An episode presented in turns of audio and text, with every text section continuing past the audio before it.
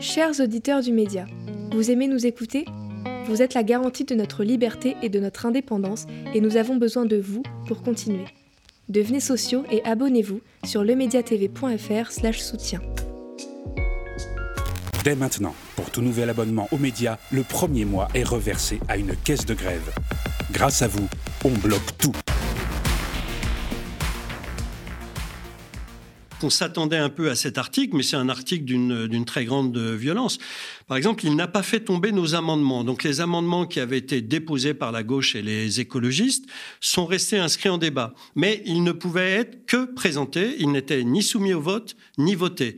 Inutile de vous dire qu'on parlait dans le désert, donc on lisait nos amendements avec un temps de parole limité à deux minutes par sénateur, c'est toujours le, règlement. Impossible d'en débattre, impossible de les mettre au vote et impossible d'avoir une réponse même euh, du ministre la plupart du temps qui disait égrené, avis défavorable, avis défavorable, sans explication et, sans contenu. C'est dire qu'ils étaient aux abois. Je, pense que ces violations réglementaire de la démocratie. On a eu un débat, moi je leur ai dit, mais bien sûr, tout cela est constitutionnel, mais ça n'est pas démocratique. La réforme des retraites est passée au Sénat. Elle a été votée samedi un peu avant minuit avec 195 voix pour et 112 contre. Dix jours intenses où le gouvernement a de nouveau sorti des outils constitutionnels pour accélérer les débats. Une séquence qui intervient après deux semaines à l'Assemblée pas moins mouvementée.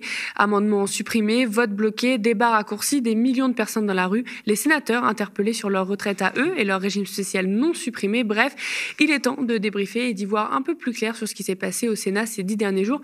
Peut-on parler d'un un énième coup de force du gouvernement face à la rue, plus qu'opposé? Et surtout, quels enjeux pour la suite? La réforme doit passer en commission mixte paritaire et voter ensuite à l'Assemblée et au Sénat jeudi.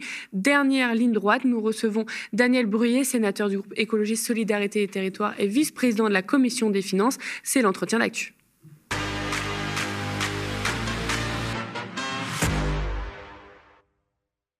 Bonjour Daniel Bruyé. Bonjour. Merci beaucoup de venir sur notre plateau. Alors, je l'ai un peu dit en introduction, mais après l'Assemblée, le Sénat a eu aussi son lot d'articles constitutionnels sortis euh, du chapeau de la majorité pour accélérer les débats, si je peux dire, sur la réforme des retraites. Avant de rentrer dans le fond des éléments, comment qualifieriez-vous euh, ces dix derniers jours-là au Sénat que vous venez de passer? Ça a été d'abord euh, dix jours de bataille intense sur les bancs de, la gauche, dans, dans un climat assez étonnant. On parle toujours d'un climat feutré euh, du Sénat. En l'occurrence, euh, c'était plutôt un climat de débat muselé. On a d'abord eu jusqu'au 7 euh, et la grande manifestation des soliloques sur nos bancs, puisque la droite s'interdisait de, répondre à tous nos amendements, n'en commentait aucun. et puis on a eu ensuite une, accélération des dispositifs pour nous museler. Euh, avec des dispositifs propres au règlement intérieur du, Sénat, notamment l'article 38 qu'on pourra peut-être euh, commenter. Et puis le gouvernement, euh, comme ça n'allait pas suffisamment vite à son goût et que nous étions trop exigeants et trop impertinents, a rajouté un article 44.3 il n'y a pas d'article 49.3, je ne sais pas si vos auditeurs le savent ou vos téléspectateurs le savent. Le Sénat ne peut pas être empêché en théorie de, de débattre. Eh bien, ils ont tout de même réussi à trouver des articles constitutionnels pour nous contraindre et, limiter le temps de nos interventions. Alors, je l'ai dit, hein, juste avant, la réforme des retraites a été votée au Sénat à 195 voix pour et 112 contre samedi soir. Mais ça n'a pas été si facile que ça, vous venez de le dire. Le gouvernement a dégainé 47.1, article 38 du Sénat, 44.3.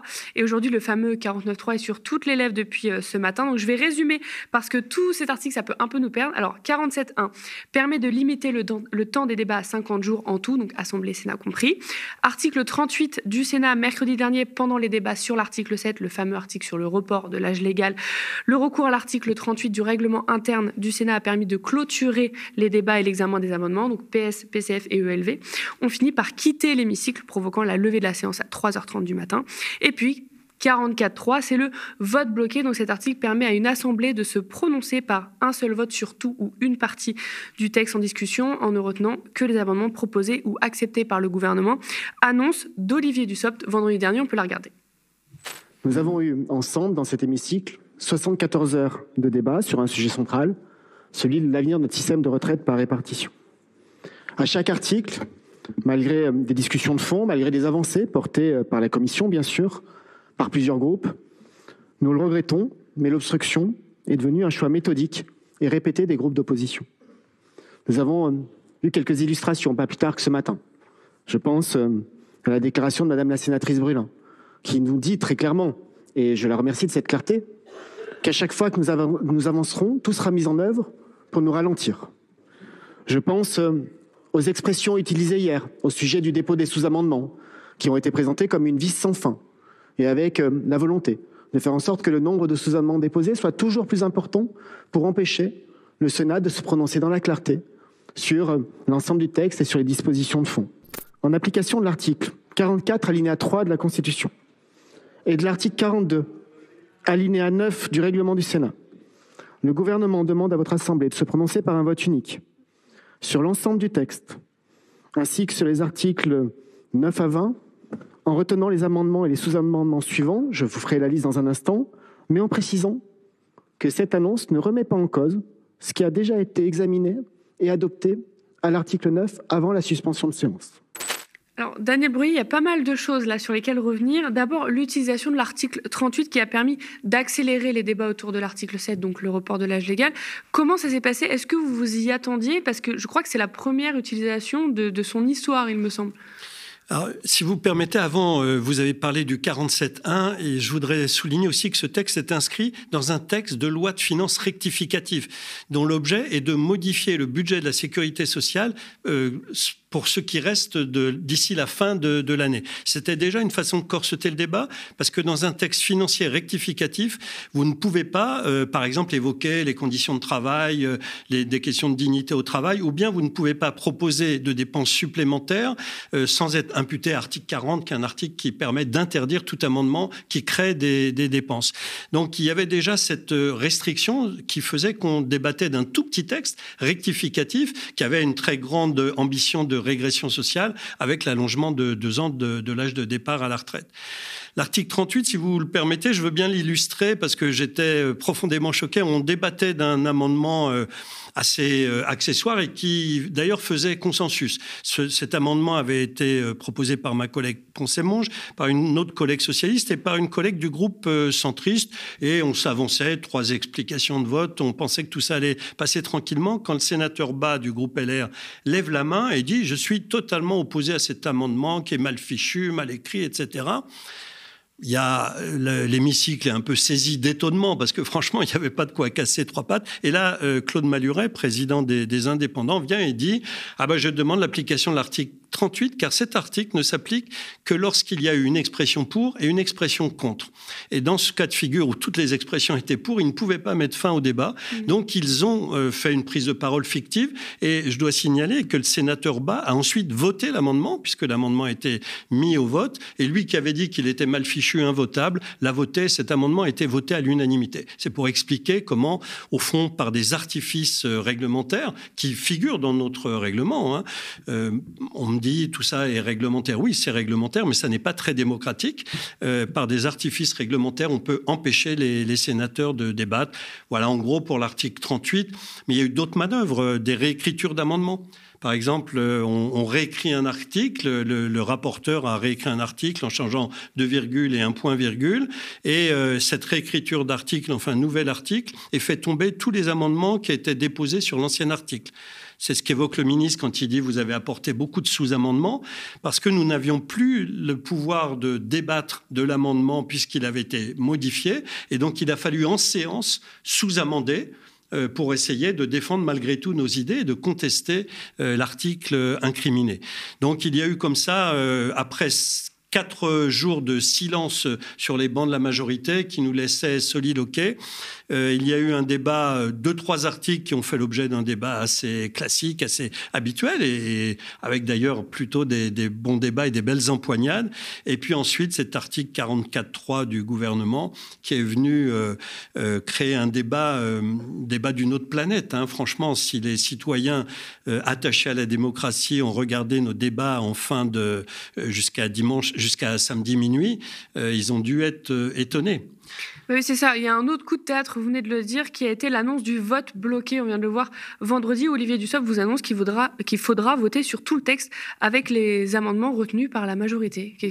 Est-ce que ça a été un, vrai coup de théâtre, ça ou oui, oui, tout de même. Non, on s'attendait à tout, si vous voulez. Ils mm. avaient déjà dégainé un article 44.2 qui était un peu moins grave, qui pouvait limiter le nombre de, de, paroles sur l'amendement.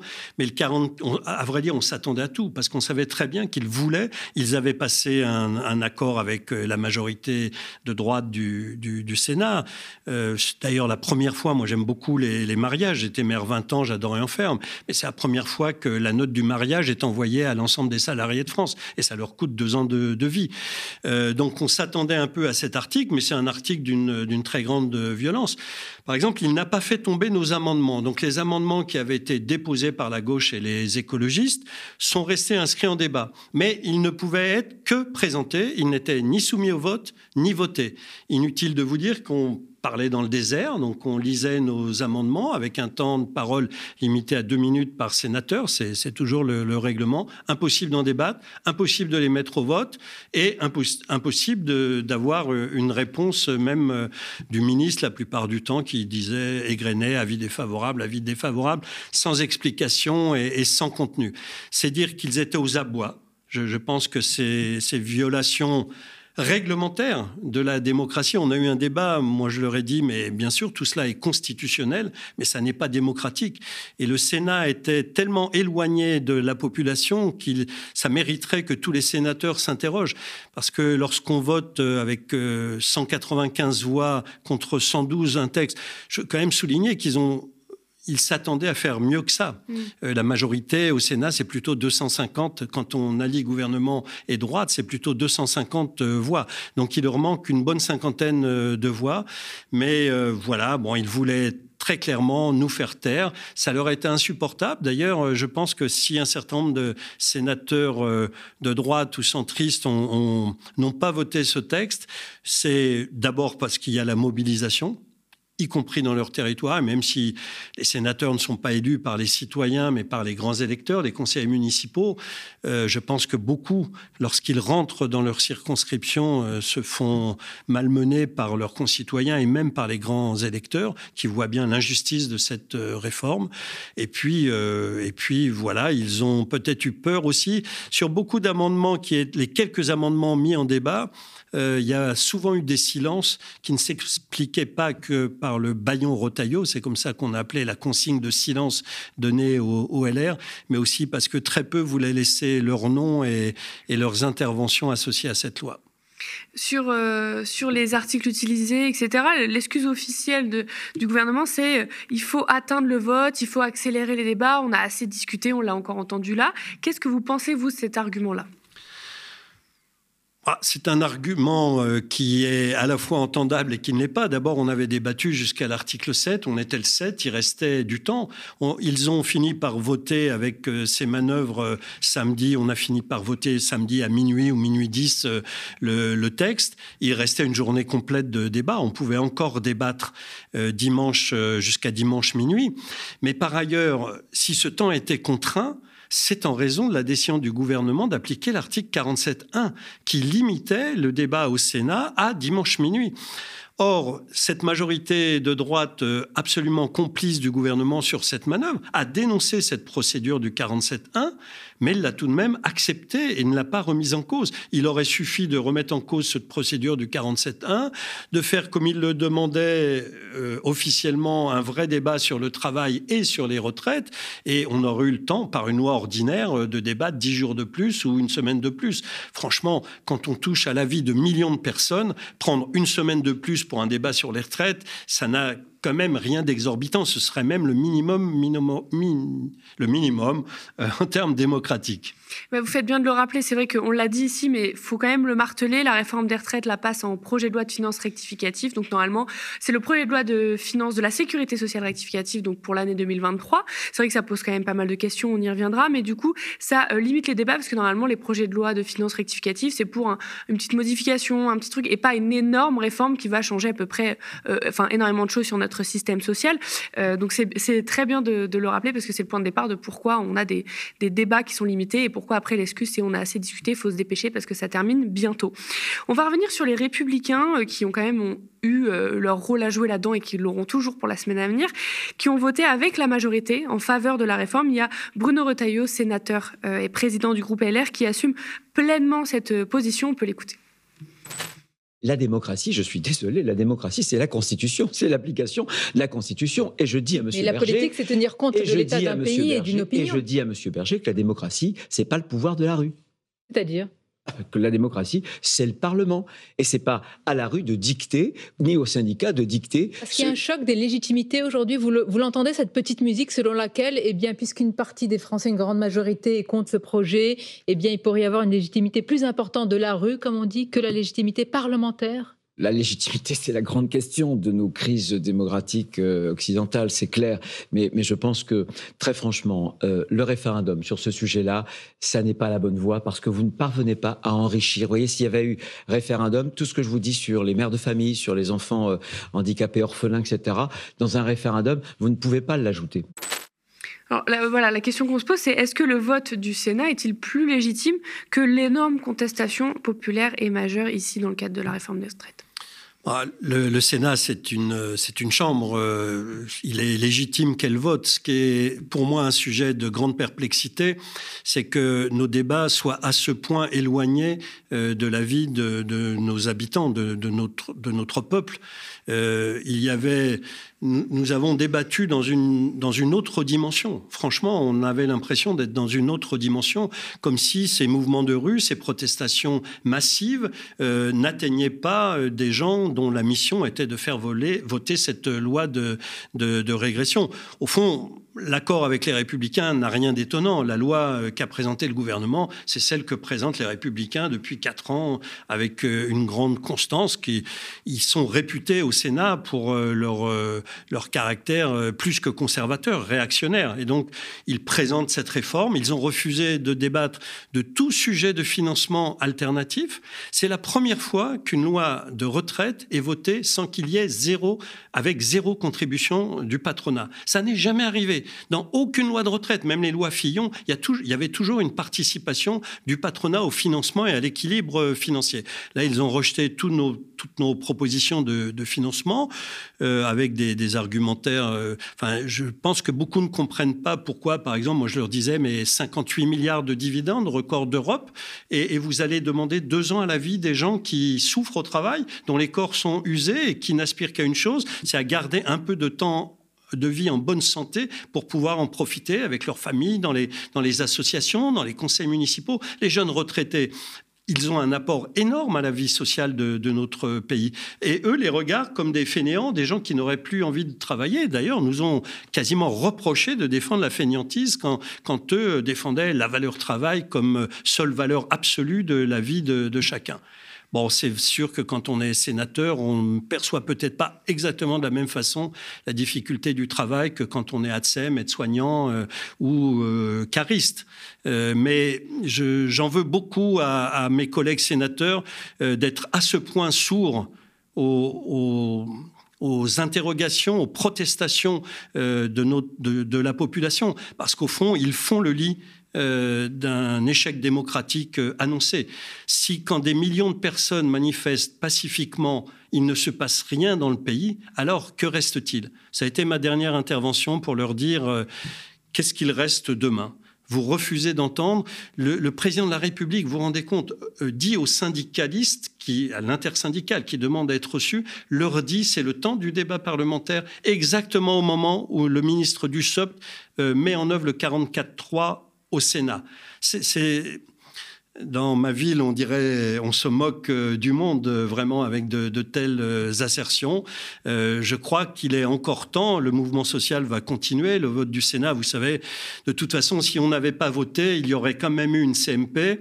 On aurait donc remis les destins de la France, commission mixte paritaire, 7 députés, 7 sénateurs. On aurait remis le destin de millions de personnes à ces 14 personnes, très majoritairement en faveur de, la retraite. Au Sénat, sur les 7, 5 euh, ont voté cette réforme pour deux qui s'y sont euh, opposés.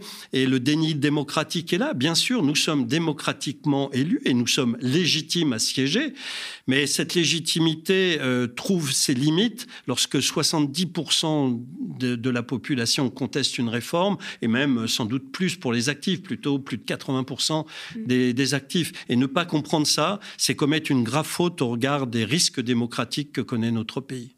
Alors la prochaine étape euh, avec ce vote, c'est la commission mixte paritaire, vous venez de le dire, mercredi. Sept sénateurs et sept députés, on est en train de le voir à l'écran, on voit leur étiquette ici, vont se réunir pour trouver un accord sur le texte, texte qui sera soumis ensuite au vote au Sénat jeudi matin et à l'Assemblée jeudi après-midi. Ma première question, c'est sur quoi va euh, discuter l'Assemblée, parce que l'Assemblée n'est pas allée jusqu'au bout du vote, elle. Donc, comment ça va se passer cette commission mixte paritaire du coup?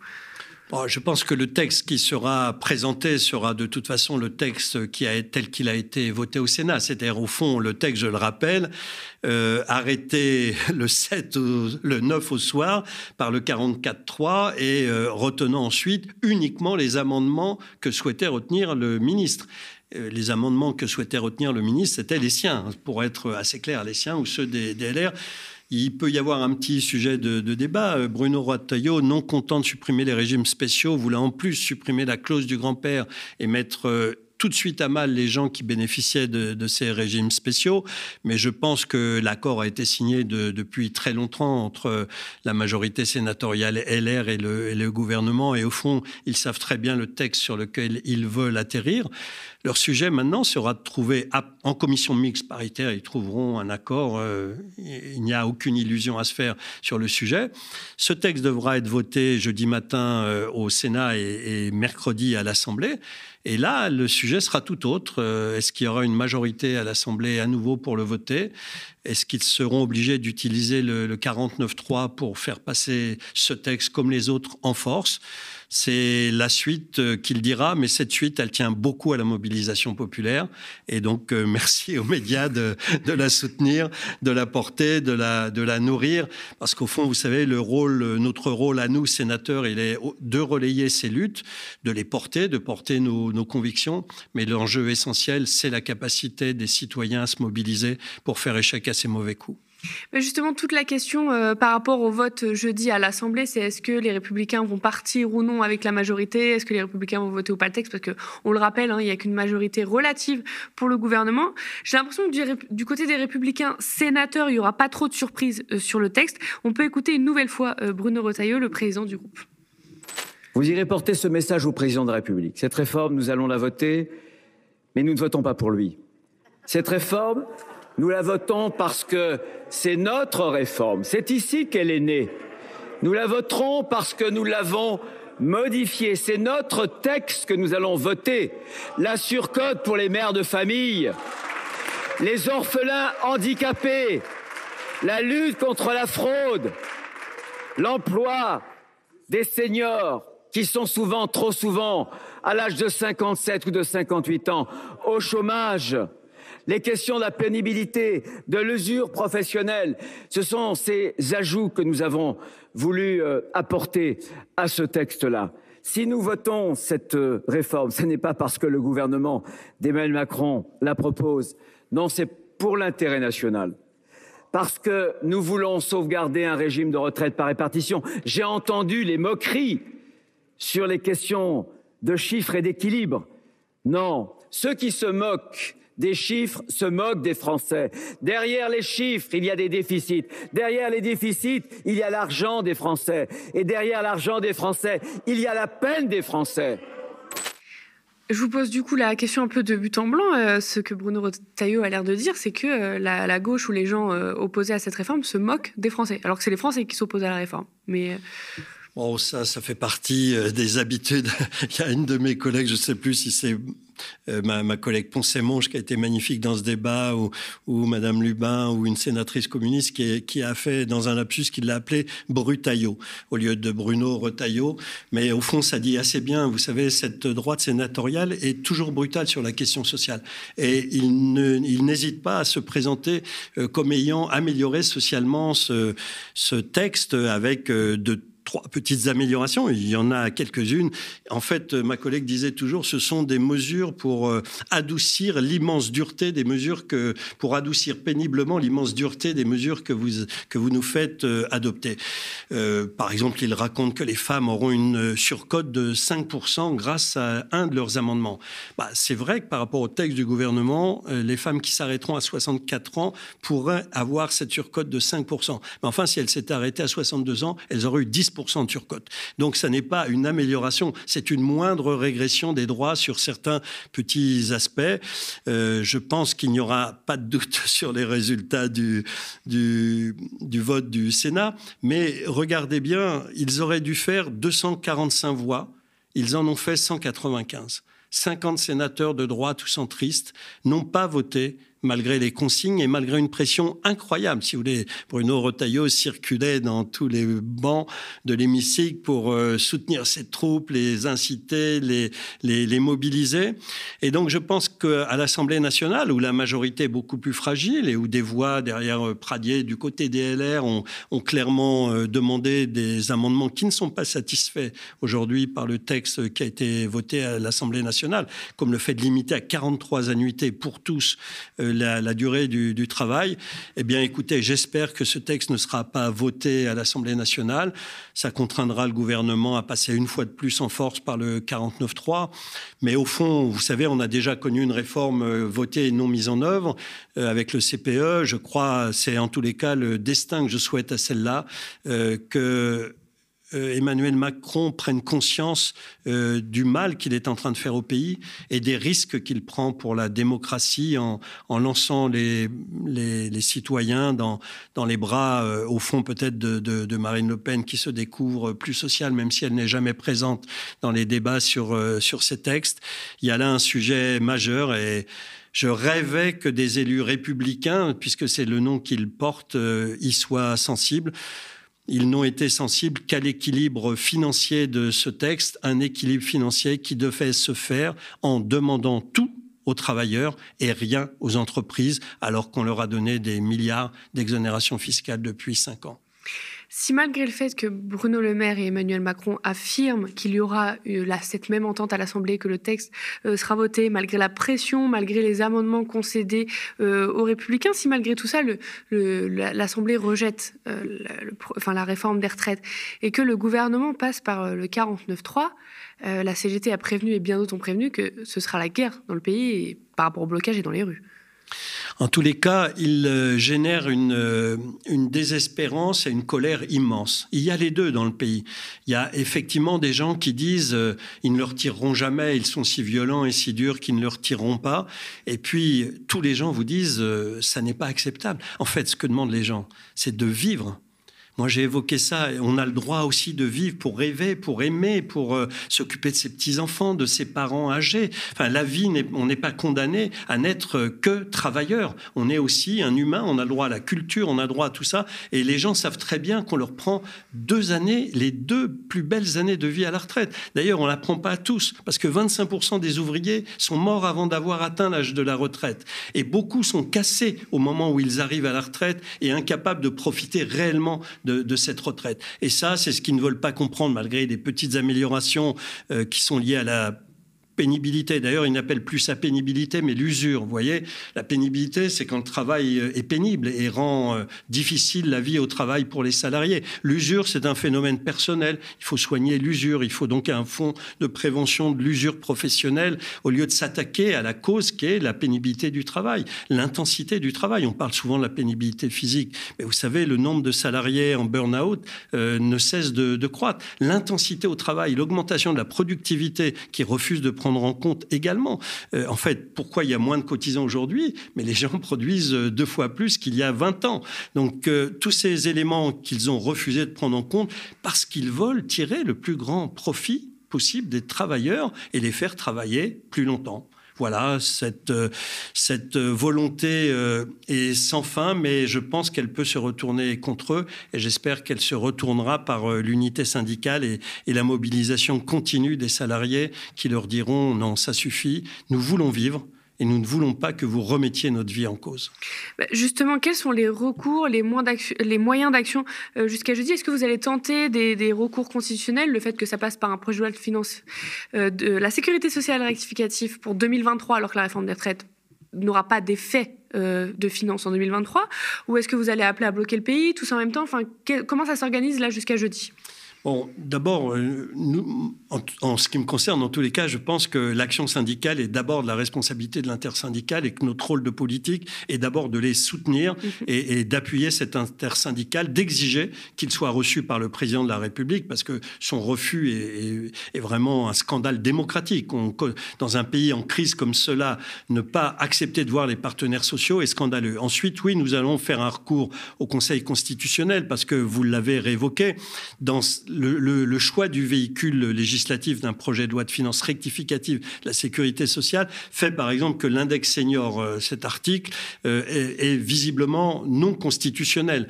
Euh, d'ailleurs, il y a un avis du Conseil d'État qui a été rendu avant l'examen de ce texte, mais que le gouvernement a refusé de publier. J'ai dû le demander dix fois pendant les, séances. C'était devenu quasiment, lorsque je prenais la parole, tout le monde rigolait, mais l'ensemble des groupes de la gauche, l'ensemble des, des, élus demandaient la publication de cet avis, parce que cet avis, en fait, il a fuité mm. euh, dans la presse, et on savait qu'il disait que tous les articles non financiers seraient censurés. Or, les articles non financiers, c'est ceux qui, en principe, avaient comme objet de diminuer un peu la pression sur les salariés. diminuer un peu l'index senior, euh, ça diminue pas grand-chose. Mm. Euh, si j'osais plaisanter, je dirais que l'entreprise où l'index senior est le plus élevé, c'est sans doute le Sénat, parce que effectivement, garder beaucoup de, de, gens ayant passé l'âge de la retraite, c'est un peu notre spécialité au Sénat. Mais un index senior sans contrainte pour les entreprises, sans sanction pour les entreprises, ça n'a aucun sens. Mais évidemment, pour ce gouvernement ultralibéral, toute idée de sanctionner une entreprise est une idée. Euh, moi, je pense que Bruno Le Maire pourrait en défaillir à l'idée même euh, d'avoir à mettre une sanction sur, euh, pour non-publication de l'index senior dans, dans, les entreprises. Donc, on ne désespère pas que le Conseil constitutionnel sanctionne un certain nombre des articles. En même temps, il ne sanctionnera pas totalement la loi. Mmh. S'il sanctionne ces articles, au fond, ça sanctionnerait les articles qui sont les moins malfaisants de, ce texte de loi. Je pense que la seule euh, porte de sortie qui reste, c'est cette mobilisation immense, euh, unitaire, joyeuse, euh, motivée des, salariés que vous avez bien décrit tout à l'heure. On va finir par un petit élément quand même, euh, euh, parce que le Sénat a fait parler de lui, pas que pour la réforme des retraites, pas que pour les débats euh, dans, le Sénat ces derniers jours. Dans les manifestations, la semaine dernière, on y est beaucoup allé, on a pu apercevoir pas mal de pancartes à l'encontre des sénateurs. Pourquoi? Eh bien parce que samedi 4 mars, quelques jours avant le début de la nouvelle offensive populaire et syndicale, le Sénat a voté la fin des régimes spéciaux pour les nouveaux arrivants dans pas mal de branches professionnelles, mais pas pour les sénateurs.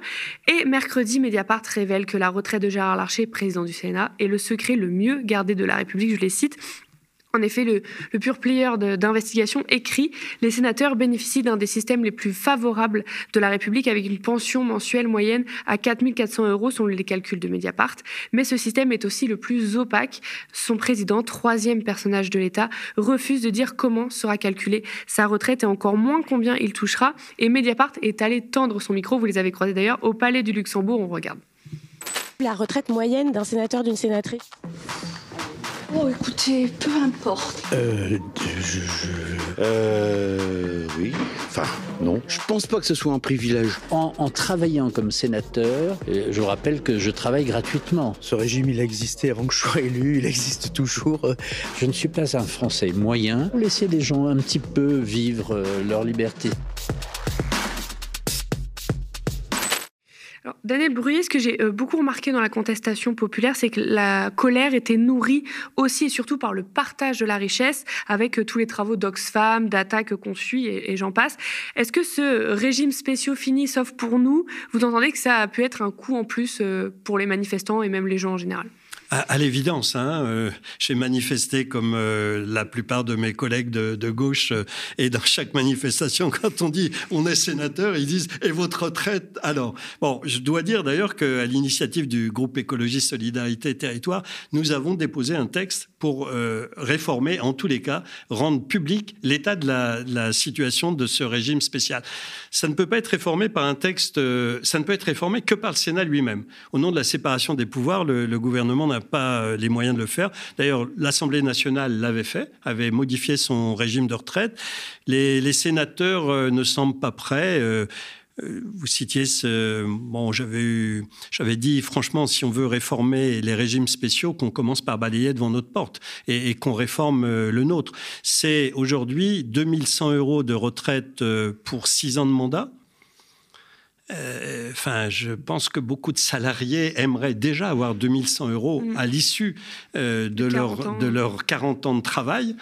Et donc, 2000, 2100 euh, euros, c'est, c'est, vous faites deux mandats 4200. Donc, je ne sais pas, Gérard Larcher, combien sera, parce qu'il a une durée euh, par ailleurs, ça c'est la retraite du sénateur de base. Mm. Donc si vous êtes vice-président, sans doute euh, la retraite doit être améliorée. Mais je, je, ne peux pas vous le dire. Bon, moi je suis arrivé au Sénat au mois de juillet, mais j'ai questionné tous mes collègues qui sont là depuis un peu plus de temps que moi.